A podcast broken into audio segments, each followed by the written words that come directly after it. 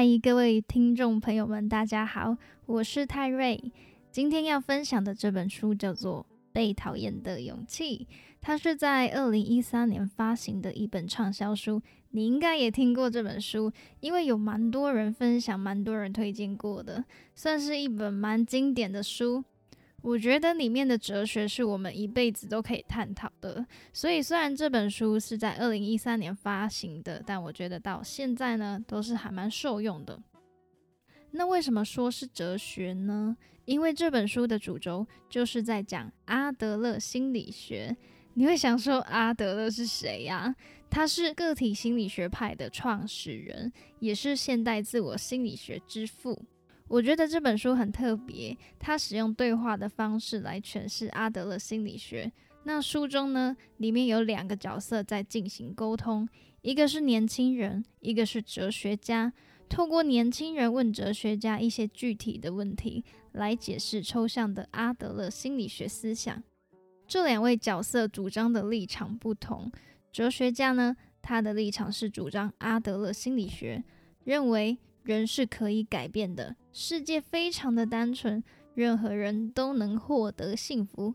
而另外一个角色，年轻人，他是一个缺乏自信，不论出身背景，还是学历、经历，甚至是外貌，都存在着强烈自卑感的人。因为自卑，让他过度在意别人的眼光，也无法由衷的祝福他人，常常处在一种自我厌恶的状态当中。如果你现在觉得课业压力很沉重，人际关系很复杂，职场工作很无趣，家庭责任无法脱身，出身背景嗯可能不怎么好，学历经历不值得一谈，外表长相嗯也就一般般啦，觉得现实对我非常的残酷，就跟书中年轻人的想法一样，觉得自己被生活摧残成这样子。还有可能获得幸福吗？如果你有以上的这些烦恼出现，就蛮适合读这本书的。接下来就跟你分享我在这本书中读到觉得有趣的观点。阿德勒认为人人都是可以改变的，那这个就要探究到阿德勒他其实是否定心理创伤的存在。比如说，有些人会说，因为我小时候有被家暴或者是校园霸凌的这种经验，这种心理创伤，导致我现在面对人群有不安以及恐惧感，所以会不想跟太多人有接触，有人群恐惧症。而阿德勒认为，这只是想用过去的原因来合理化现在发生的一切，会落入因为点点点，所以点点点的这种因果关系中。这种因果关系呢，就是决定论框架。典型的决定论会告诉你，你现在所受的痛苦啊，是因为过去的某一件事，然后安慰你说，这不是你的错，是之前啊，因为你发生过这些事情。而跟决定论相反的呢，是目的论，而阿德勒主张的就是目的论。他认为呢，你现在的一切都跟过去无关，该追究的不是过去的原因，而是现在的目的。以目的论来诠释刚刚的例子，会变成说，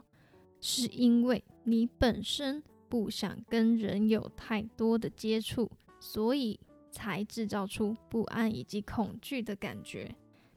但在这边也不能完全否定童年遭受的那些虐待是对人格完全没有影响的，这个影响还是很大。只是目的论的重点是在说，并不是因为发生了这些事就会导致怎样的结果，我们不会受限于过去的原因，而是朝向自己设定好的目的去行动。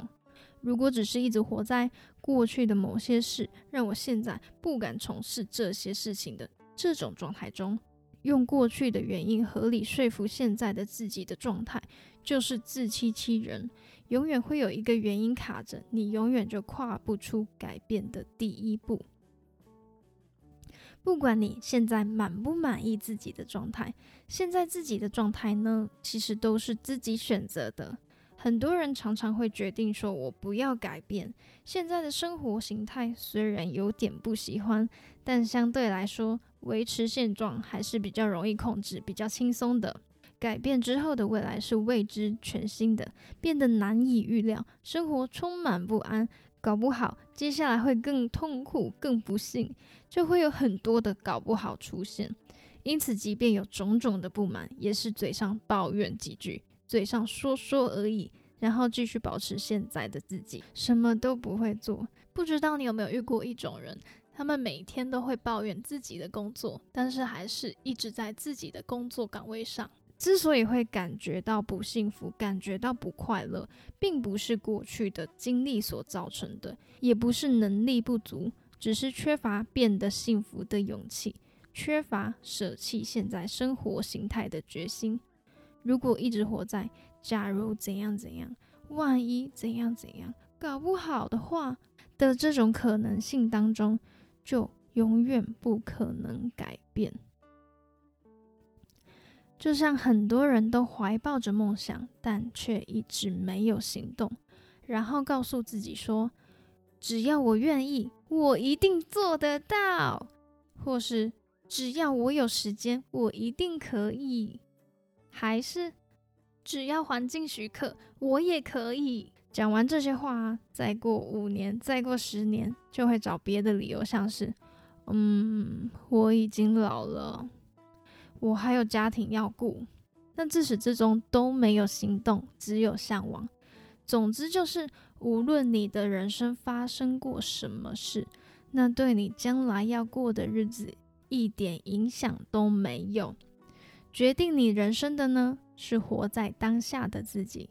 过去已经不存在，就让我们跟他 say goodbye。只要有心，没有什么不可以。先勇敢跨出第一步，才有改变的可能。我是泰瑞，如果你也认同阿德勒心理学的目的论，就赶快留言跟我说吧，或是追踪我的 IG。我们下次再见，拜拜。